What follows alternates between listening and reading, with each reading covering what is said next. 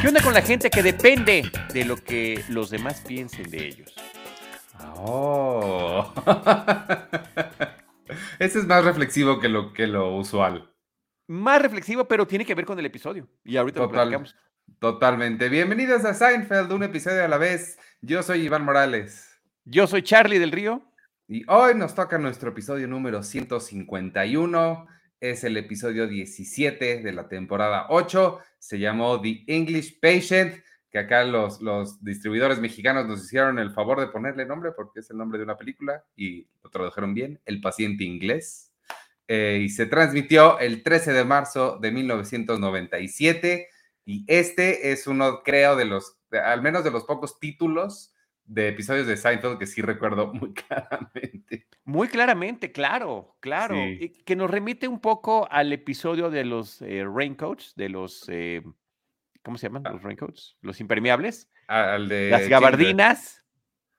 Porque ahí hablan de la lista de Schindler. Y creo que el, el tema es muy similar. Una película eh, elogiada por la crítica, supuestamente querida por el público, ganadora de numerosos premios, pero que no necesariamente son entretenidas. Schindler List la amo, ¿eh? O sea, me súper encanta la puedo ver mil veces, pero no puedo decir lo mismo de El paciente inglés, de English Patient, una película que en Estados Unidos se estrenó en noviembre de 1996. Tú acabas de decir ahorita la fecha en la que se Em, se transmitió originalmente este episodio en Estados Unidos, en la NBC, el 13 de marzo de 1997.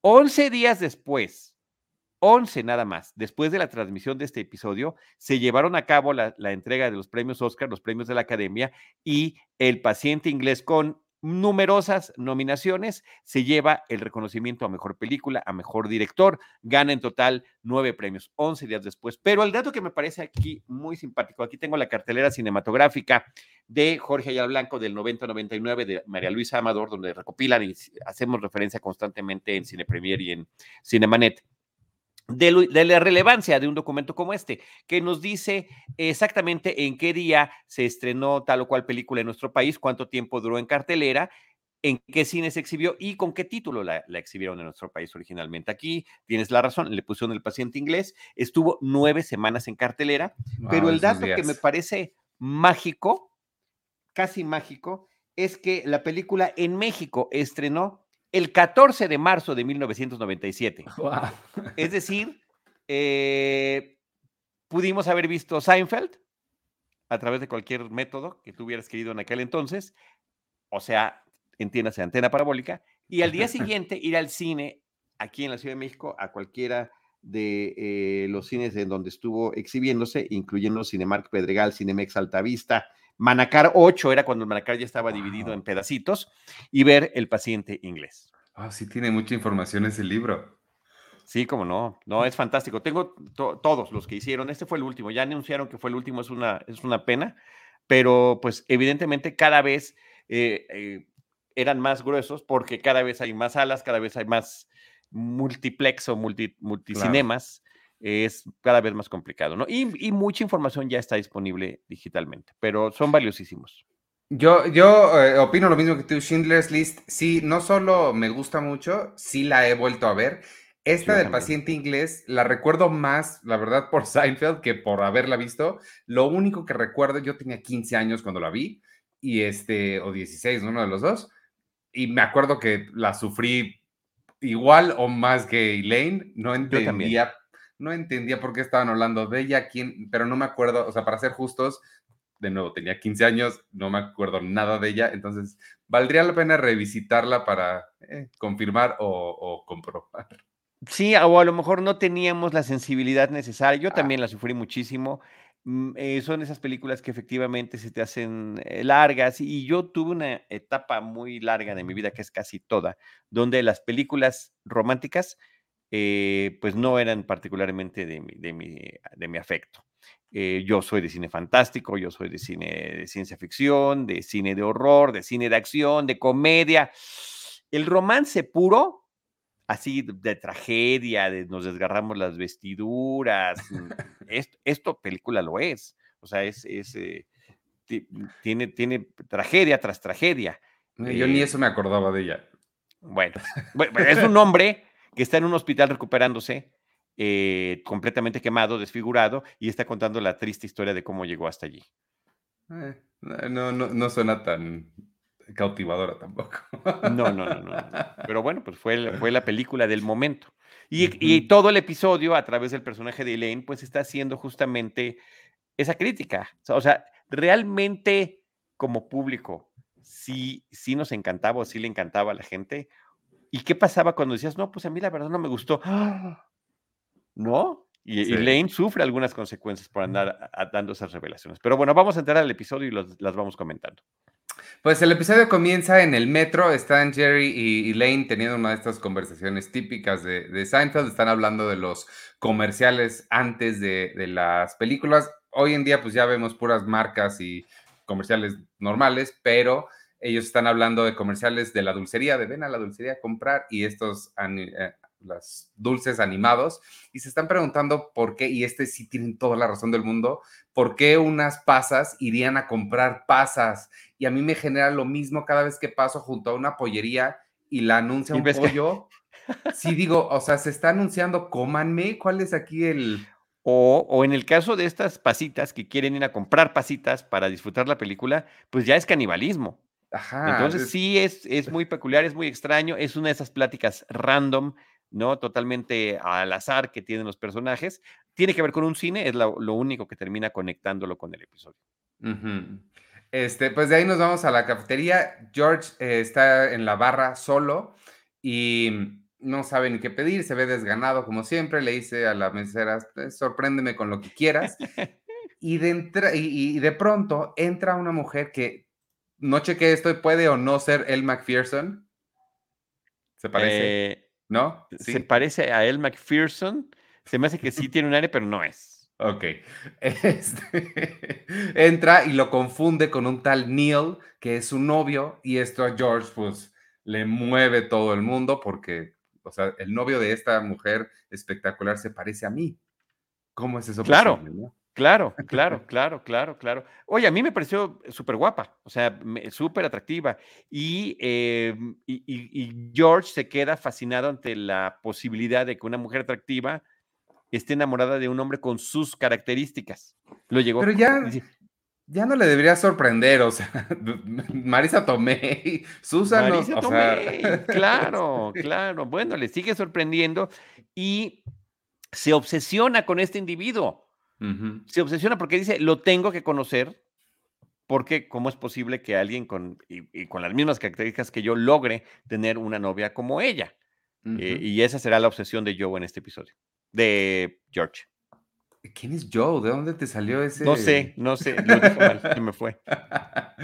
Eh, de ahí nos vamos al departamento. Kramer le entrega a Jerry unas camisas que le compró para su viaje a Florida. Resulta que son unas playeras que dicen eh, number one dad, o sea, el papá número uno, las encontró por ahí, ni siquiera son del tamaño correcto, pero, ah, y porque resulta que Jerry va a ir a visitar a sus papás a Florida y de paso le dice Kramer, oye, me va a llevar mi amigo unos cubanos, ahí me los traes, ¿no? Por favor. Pues sí, pero, pero es más específico, le dice, mi amigo, el de los puros, me va a dejar unos cubanos en tu casa para que por favor me los traigas. Eh, este, Jerry pues entiende lo que entiende y no cuestiona más. George entra, eh, les empieza a platicar sobre esta mujer que lo confundió y aquí es donde Jerry le dice, pues tal vez él tiene dinero o algo diferente. Y me encanta esta frase porque es, es otra de estas que yo internalicé y que sigo diciendo en mi vida real. Y es cuando George le dice, uno nunca sabe. Y Jerry le contesta, a veces uno sí sabe. Exacto, sometimes you do. Sometimes you do.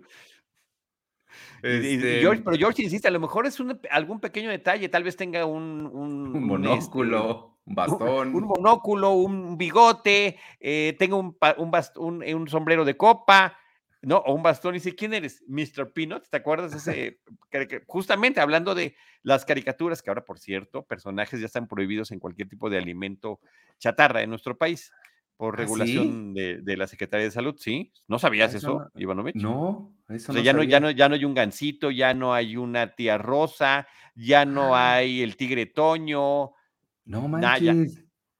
¿Qué pasó? ¿Dónde vives? Voy a ver mis cornflakes a ver si ya no traen el gallo. Ya no traen el gallo, no, ya no hay nada. Órale. Este, bueno, de aquí nos regresamos al, nos vamos al cine por primera vez. Este, está Elaine con su novio, que no caché su nombre, no sé si lo tendrás por ahí, pero está con él. Blaine se llama. Están decidiendo qué entrar a ver al cine. Él quiere ver El paciente inglés porque es la película que hay que ver. Ella no, ella quiere ver Sack Lunch porque ve el póster y está una familia metida en un, en un saco, en una bolsa de papel. Y ella le dice, pero no quiere saber cómo se metieron ahí, o sea, se encogieron, la bolsa es grande, ¿qué está pasando? y él, Yo quiero ver esa película. Obviamente, Sack Lunch es una película inventada, como de las muchas que ha habido aquí en la serie, eh, y el póster está hecho con uno de los productores de la serie y su familia. Ah, ah qué padre. me parece un, bonito detalle. Sí. Eh, nos regresamos al café. George. No, pero, ya dijiste que no había boletos para Sack Lunch. Ah, no, no, claro.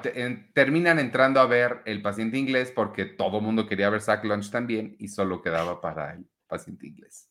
Así es. Eh, este, nos vamos a la cafetería, George se vuelve a encontrar a la mujer esta y ella eh, medio empieza a coquetear con él porque él le dice, oye, este, quería ver si me podías dar el teléfono de Neil, esto me da, me da mucha curiosidad conocerlo.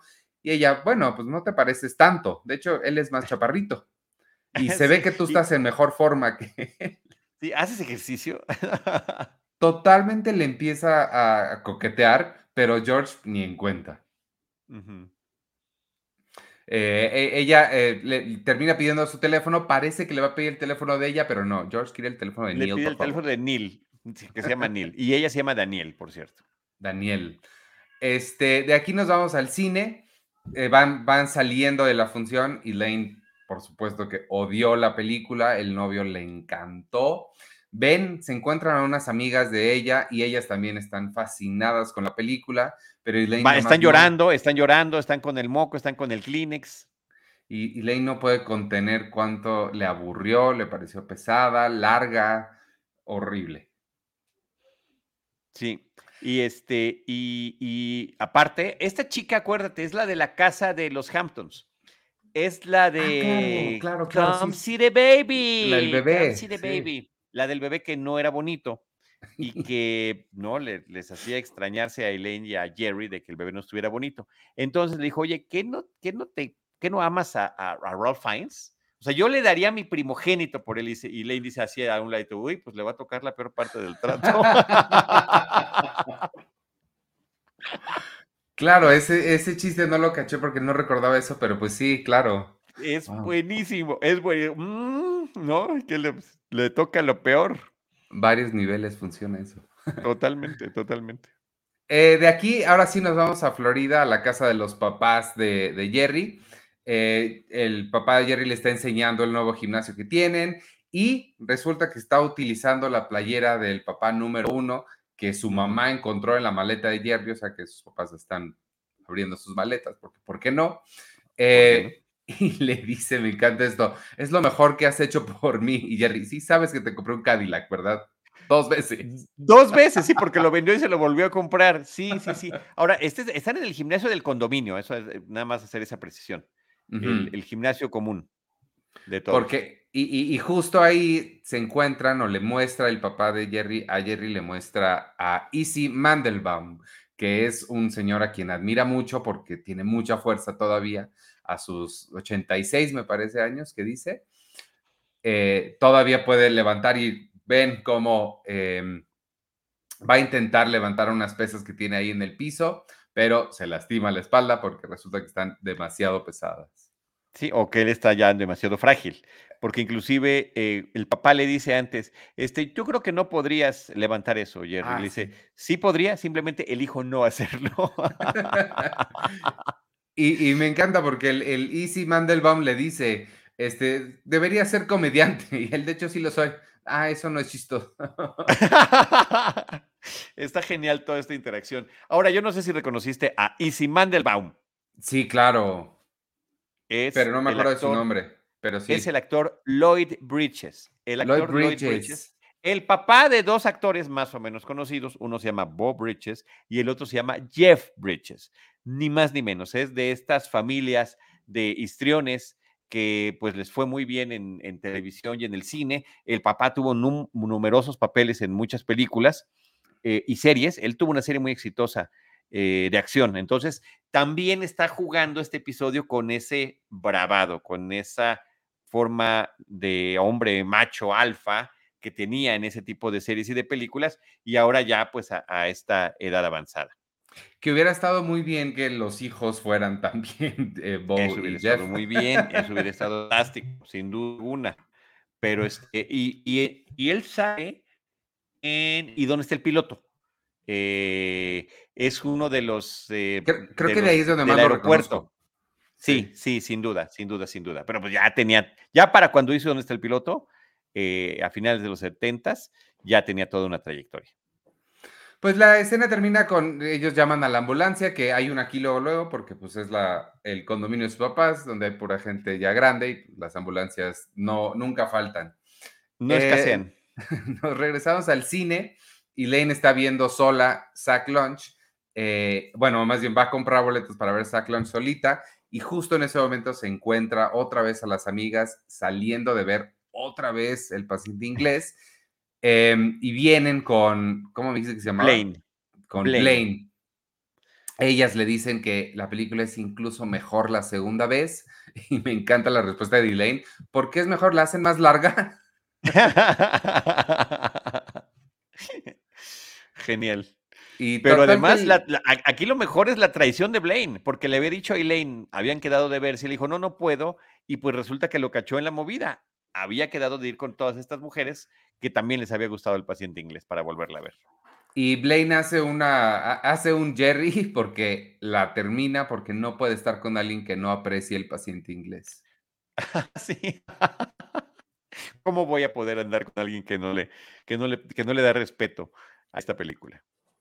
Eh, nos regresamos a Florida. El, papá de Jerry quiere que vayan a pedirle disculpas a Easy Mandelbaum. Eh, van a hacerlo mañana, pero hoy ya se terminó el día porque ya es tardísimo, son las siete y media y se van a dormir. los, papás, ya se van a dormir. y entra el, este, ah, tocan la puerta, Jerry abre y resulta que son cuatro personas, que son los cubanos que Kramer le había encargado llevar. Sí, o sea, Jerry pregunta, ¿y dónde están los cubanos? Pues somos nosotros. Todos. Lo, que está implicando eh, desde el principio era que cuando pues, le pidió a los cubanos, pues pensó que eran los puros cubanos. No que iba a traerse a unos cubanos, que tenía que recibir a unos cubanos, a unas personas de Cuba. En ese momento le marca por teléfono a Kramer, que está en su cocina, en la cocina de Jerry, cocinando algo sin camisa. Em, y le dice, a Kramer le dice como muy obvio, pues sí, ¿a qué creías que me refería? Pues claro que son cuatro personas. Lo que pasa es que no te podía haber mandado puros cubanos porque esos son ilegales, Jerry. Los puros.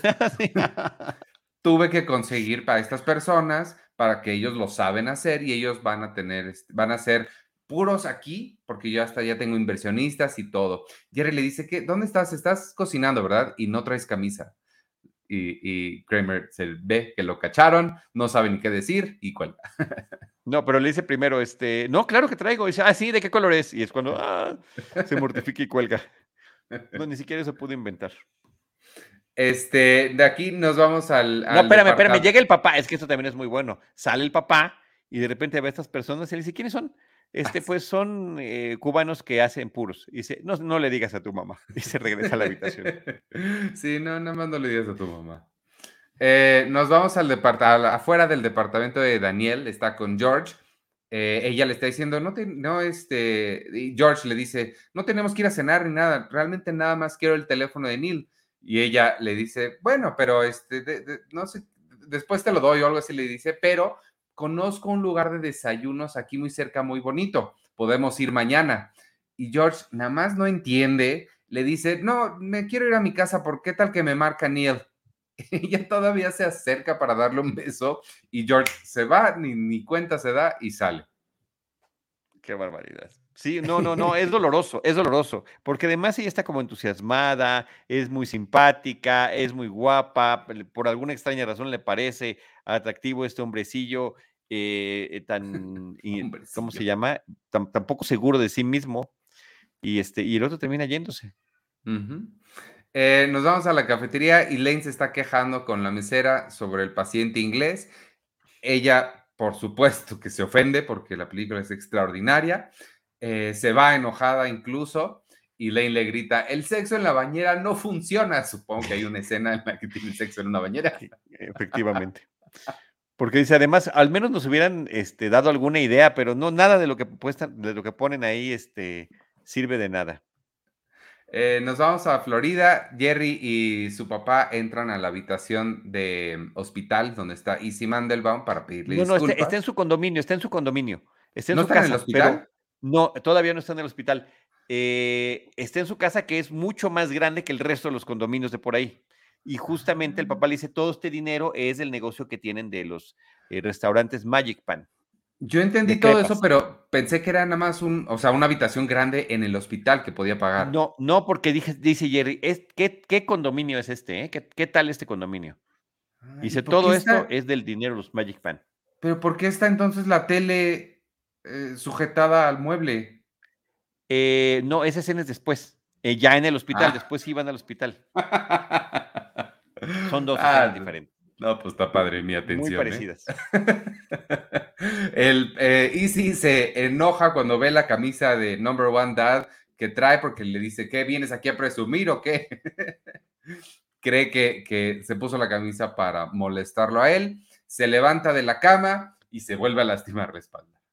Exactamente. A veces ahí no, no levantó ninguna televisión ni nada, simplemente por levantarse imprudentemente. Pero sí, es lo que te decía al inicio del programa. Hay gente que se ofende de todo, de, cualquier cosa que, que, hagas o digas o uses, pareciera que tiene que ver contigo. Y no, se ofendió por la playera que decía el papá número uno. Sí, no, no, no, no necesariamente, si toda mi vida no gira alrededor de ti. Exacto. Y dice otra, vamos a llamar una ambulancia. Y dice, sí, vi una aquí, a, unas casas de, esta. Eso tiene más sentido ahora, claro. Claro. Eh, nos vamos al departamento de Jerry. Eh, Jerry le está diciendo, ya eh, asumimos que ya regresó. Este, Jerry le está diciendo a George que le está explicando que esta mujer quería que entrara, pero la rechazó por conocer al tal Neil olvídate de Neil, le dice, ya ganaste, ya, ya, ya eres tú. Y George dice, soy el nuevo Neil. Hay un nuevo Neil, le dice.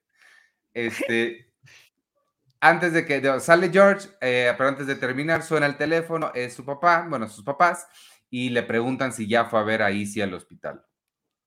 Para sí, porque lo mandaron a Nueva York. Oye, este, y, dice todavía George, there's a new Neil in town, ¿no? Hay un nuevo Neil en el pueblo. Ajá. Entra Kramer em, y está muy molesto porque fue a recoger a los cubanos a la estación de tren, pero resulta que no son cubanos, son dominicanos. Eh, Kramer le dice, es que no es lo mismo. la textura, el aroma. Jerry hasta le dice, pues yo los olí bien. igual, huelen bien. Dice, no, cuando has, cuando has olido los verdaderos cubanos, no hay ningún olor como ese. Y eh. todavía Jerry le dice confundido, sí estás hablando de gente, ¿verdad? Dice, sí, sí, Estamos hablando de personas, ¿no? Sí. Pero pues sí, es un juego de palabras, porque efectivamente, eh, como estaban prohibidos los puros cubanos, se hacían puros eh, pues, de tabaco, es que para no, que no parezca que estamos diciendo otra cosa, eh, eh, estas cosas que se fuman de la República Dominicana, pero pues siempre los que conocían los verdaderos puros cubanos decían no saben igual. Este, nos vamos a la oficina, uh, nos vamos a la oficina de Elaine, está ella y con otra persona de la oficina hablando con Peterman, por supuesto que Peterman amó el paciente inglés. Yo pensé que este iba a decir que estaba basada en su vida o que él vivió algo similar o algo así. Eh, y Lane revela que, ah, que ella no la ha visto, le da, yo creo que se da cuenta que esto de decir que no le gustó no está funcionando. Dime, dime. Sí, no, eso, justamente, que, que ya se percató que, que, si dice la verdad de que no le gusta la película, la gente se ofende. Entonces prefirió decir una mentirita blanca y decir, no, no la he visto. Y Peterman hace lo que Peterman hace y es, se detiene todo, tenemos que ir a verla en este momento. y la cara de Elaine. Sí. Eh, Qué horror. La, sufre. de aquí eh, nos vamos al hospital. Ahora sí, Jerry llega para, para pedir disculpas. Ya se está despidiendo de, de Easy. Pero Easy Mandelbaum le muestra una playera que dice el mejor papá del mundo. Eso es más que el número uno. Sí. Eh, Jerry y, le presume, mi hijo, mi hijo me la hizo. Y dice, oh, muy bien, ¿no? no, me encanta. Le dice, bueno, realmente no sé qué tan oficiales sean estos ranqueos de playeras. Eh, y entra justo el hijo, eh, que pues, también ya es bastante más grande que, que Jerry, y lo reta y le dice, ¿por qué no te metes alguien, con alguien de tu edad? Jerry le dice, ¿tienes un hijo? Eh, y, aquí oye, para, justificar, por cierto, la, poca diferencia de edad entre padre e hijo, porque los dos se ven de la tercera edad, los dos se ven personas mayores, dice, me casé en la, en la secundaria, me casé desde la secundaria. Eh, lo reta a levantar cualquier cosa de aquí. Eh, y si Jerry no quiere participar en esto, pero si el papá, le dice la televisión. Entonces va el hijo, la intenta levantar y aquí es donde está sujetada al mueble, no la puede levantar se levanta, le tienen que hablar a otra ambulancia, pero ya están en el hospital. Mi espalda dice, llamemos una ambulancia, estamos en el hospital. Ya estamos en el hospital. Eh, de aquí nos vamos a, continuar la historia B de mm, Kramer. Kramer. Este, está viendo al inversionista que va a ponerle dinero a su negocio de puros y le está mostrando a los cubanos a quienes disfrazó con atuendos de, militares. Este, y le dice, sí, claro que son cubanas estas personas. Si Castro los, si Castro los viera, se los fuma. El señor le dice, esto ya le empieza a sonar raro, le dice, oye, pero Castro ni siquiera fuma. Este Kramer le dice, bueno, no él, pero su hermano Denis. Denis Castro, no, perdón, Dwayne. Una sarta de babosadas. El señor, por supuesto, que no se las cree y le dice, te me vas de aquí en este momento. Salte de mi oficina. Y se queda sin, este, pues, invertir en este negocio que iba a eh, hacer eh, Kramer. De aquí nos regresamos a la cafetería. Está Daniel con Neil. No. Con George. Ah, no, está con George y le dice que Neil lo quiere ver. Este, él, e, e, él para no perderla, y necesita hacer algo más que invitarla a un café como ni él, le dice, múdate conmigo, eso es mejor que un café. Total que no quiere perderla. Sí, y ya no se ve la reacción de ella, nada más se ve como sorprendida. Este, nos vamos al cine y Lane está viendo la película con Peterman. Ella está aburridísima, no se hace así para atrás, estos movimientos, no sabe con qué distraerse, la está pasando terrible. Eh, nos regresamos a la cafetería. Oye, pero espérame, la frase de Peterman, todo emocionado viendo la película, y yo que pensaba que sabía lo que era el amor. Ay, no.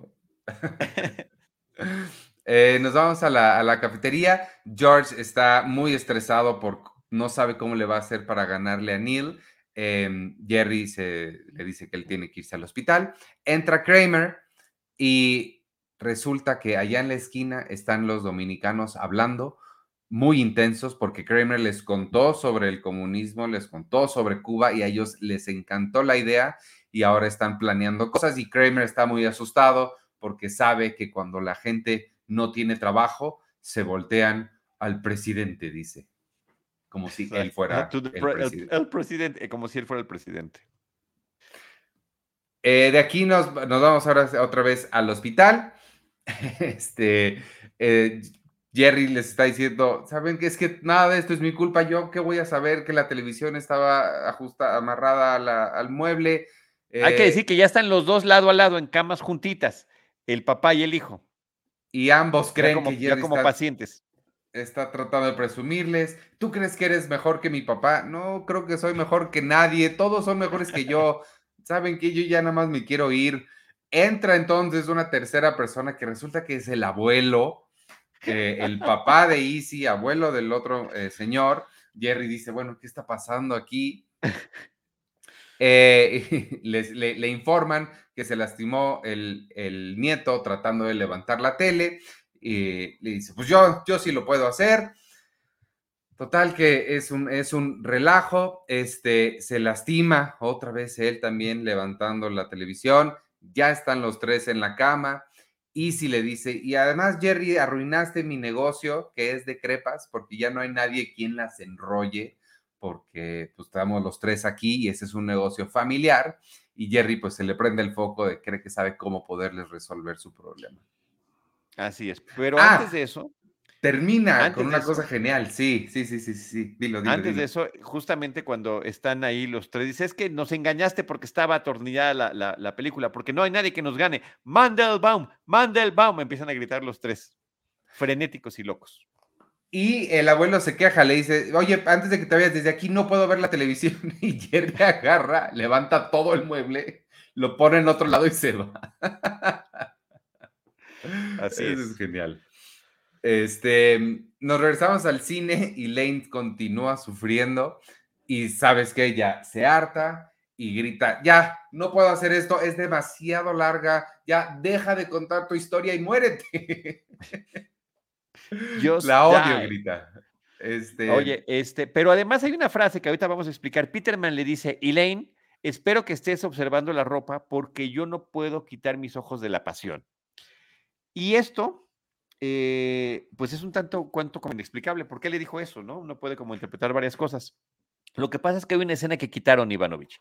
Hay una escena cortada que sí está en los DVDs. Y en esa escena, que sucede antes de esta, están solos en el cine, eh, Peterman y Elaine, y eh, Elaine le está diciendo, oiga, señor Peterman, los créditos acabaron hace 10 minutos. ¿Qué estábamos haciendo aquí? Es que no puedo dejar de pensar en esto, Elaine.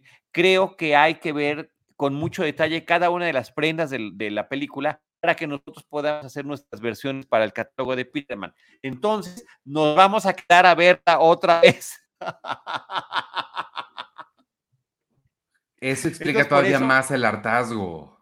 Claro, claro. Eh, sí, porque el hartazgo era ya, o sea, ya, ya la había visto una segunda vez con Peterman y le estaba diciendo, se estaban quedando por una tercera. O sea, cuando Elaine explota, están a la mitad de la tercera vista de la película, o la tercera para ella, la segunda consecutiva con Peterman. Y por eso le dice, espero que tú te estés fijando en la ropa, porque yo no puedo quitar mis ojos de la pasión. No, sí, con razón, sí, eso, eh, sí, eso explica mucho más. Brutal, brutal, brutal, brutal. Y por eso el, el, arranque tan poderoso de Elaine. Y, cuando ella hace todo esto, Peterman le dice, ¿por qué no me dijiste antes? Estás despedida. sí. ¿Ok? De aquí nos vamos a, a, otro restaurante, nos centramos en unos momentos que es el restaurante de crepas de los Mandelbaum. Eh, están todos ahí. Jerry y Elaine, eh, eh, Elaine está platicando a Jerry que Peterman la va a correr. Sí, digo, a, menos de que ella vaya a Túnez a vivir en una cueva. para ah, en el desierto de Túnez. Que es donde se este filmó la película y que se supone que esa experiencia la va a inspirar. Y mientras tanto vemos que los dominicanos fueron contratados para hacer las crepas y en otra mesa está hablando eh, Daniel con, con Neil, eh, está pues cortando con él, está explicando que ella quiere estar con, con George y en ese momento eh, empiezan a explotar las crepas. Kramer voltea y claro, es, es evidente para él, los dominicanos la están enrollando demasiado fuerte, por eso se necesitan cubanos de verdad. Que, que, no, que no las enrollen tan fuerte. Entonces, el, el interior caliente de las crepas termina saltándole a la gente cuando las tratan de abrir. Y entonces hay, hay mucha gente que está con las quemaduras en el rostro, incluyendo a Neil, el novio o exnovio de Daniel. Y que aquí eh, es donde se junta un poquito con el paciente inglés. No sé si haya más referencias más allá de esta, pero nos vamos al hospital y vemos que Neil está en la cama. Nunca le vemos el rostro para ver si, si se parecía a George, pero todo vendado. Sí, y el tema aquí también curioso y que está bien padre es que el actor que es el que está vendado, eh, haciendo el papel de Neil, es el, es el doble de cuerpo de, de George, de Jason Alexander. Ya ves que siempre los han utilizado para numerosas escenas, ¿no? Y en este caso, pues era perfecto. Sí, tiene sentido. Este, y también él usa un bastón. y dice, y dice, y dice este George, lo sabía. Sí. Em, Daniel le dice que pues ya no se va a poder mudar con él porque tiene que llevar a Neil a un hospital a Inglaterra. Eh, ella se va, le dice, se terminó George. George pues se está saliendo, Neil lo detiene y nada más le dice, yo gano, yo gané. George sale de la habitación, no sin antes desconectar el suero y se va. Por cierto, que esa parte de la desconectada del suero la improvisó Jason Alexander en el momento. Ah. Yo, yo, pensé que habría más ahí referencias escondidas al paciente inglés, pero. No, pues, pues mm, digo, básicamente la de un hombre que está eh, quemado y que está completamente vendado, pues ya era más que suficiente después de todo lo que habían estado diciendo toda la peli, todo el episodio. Pues sí. Eh, ahí termina formalmente el episodio. Falta un pequeño epílogo y es Elaine en el avión, eh, volando hacia Túnez. Este, le van a pasar, anuncian que la película que van a pasar es Sack Lunch esto le emociona a Elaine hasta que de repente los dominicanos se levantan, resulta que estaban en ese vuelo y están secuestrando este avión para llevárselo a Cuba y lo primero que piden es que apaguen esa película. Sí. Este, y también, por cierto, por ahí pasa un tipo con una playera del Number One Dad, igualita a, la del, a la que se quedó el papá de, de George. Sí, este, pues, pues la tienen ellos, ¿no? Uno de los dominicanos trae la playera. Ah, es uno, es uno de ellos. Ok, ok, ok. Pues muy incómoda la situación, la verdad, este, eh, de este humor extremo que de repente utilizan en la serie, porque parecía que lo chistoso iba a ser que a Elaine, o sea, lo, normal, pues en cualquier otro programa hubiera sido que a Elaine le tocara que en, el, que en el avión fueran a pasar el paciente inglés. Sí, claro. Por eso dice, la película en esta ocasión va a ser, oh no, dice ella, Sack Lunch, oh sí. Y de repente pues lo interrumpen el, tema del secuestro aéreo. De... Y ahí se acaba. Está, está, padre, quiero, ver qué sucede el siguiente, a ver si retoman esto de, su viaje. A ver si lo mencionan. Este, sí, y lo de su trabajo con Peterman, porque estaba condicionado a que fuera a Túnez, al desierto, para poder continuar con su chamba. de, de, otra manera, pues se supone que la corren.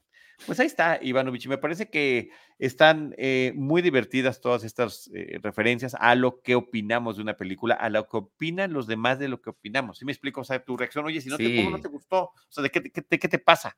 ¿Qué tipo de persona eres si no te gusta una película, si no te conmueve una película como esta? Y si es difícil cuando no te gusta algo que a todo mundo le está gustando, sí es, es, es complicado. Es incómodo, es incómodo. Sí. Y bueno, pues aquí lo explotan. Y también la historia de los Mandelborn a mí me pareció muy chistosa. Eh, eh, esta eh, bravuconería que tienen los tres, ¿no? Que viene, pues vemos que evidentemente viene desde el papá, pero la torpeza con la que se manejan y que no están actuando acorde a su edad con las consecuencias que eso les trae. Muy divertida y sobre todo que una figura como, como Bridges, como Lloyd Bridges, esté ahí en ese papel. La única que no me gustó tanto fue la historia de Kramer, sí la sentí un poco forzada. Lo de los inversionistas, no los dominicanos, el, la escena con el inversionista se me hizo como muy... Con el inversionista tejano, porque además así de sombrero y el acento con el que hablaba. Todo lo demás muy bien. Sí, no, creo que intercalaron bien todas las historias, terminaron intercalándolas muy bien. Estuvimos en Florida, vimos a los papás de Jerry, ¿no? O sea, es como un episodio muy movido en ese sentido. Sí, me gustó, me la, me pasé bien y sí con momentos eh, clave. Y te digo, la referencia, creo que el paciente inglés es un mega clásico. Sí, sí, bueno, y que de plano le pongan el título del episodio está genial. Sí. Este, pues no sé, ¿algún otro dato que tengas? Creo que ya son todos, ya son todos, Ivanovich. Listo, pues despidámonos entonces. Muchas gracias amigos a quienes nos vieron aquí en el YouTube en vivo. Bueno, no en vivo, pero en la primera transmisión o quienes nos estén escuchando después en Spotify, Apple Podcasts o donde sea que ustedes consigan sus podcasts. Nos vemos la semana que entra. Hoy hablamos del episodio número 17 de la temporada 8. Se llamó The English Patient. Yo soy Iván Morales y me pueden seguir en arroba Iván Morales. Yo soy Charlie del Río, me pueden seguir como arroba Charlie del Río y también en Charlie del Río Cine y Series en Facebook.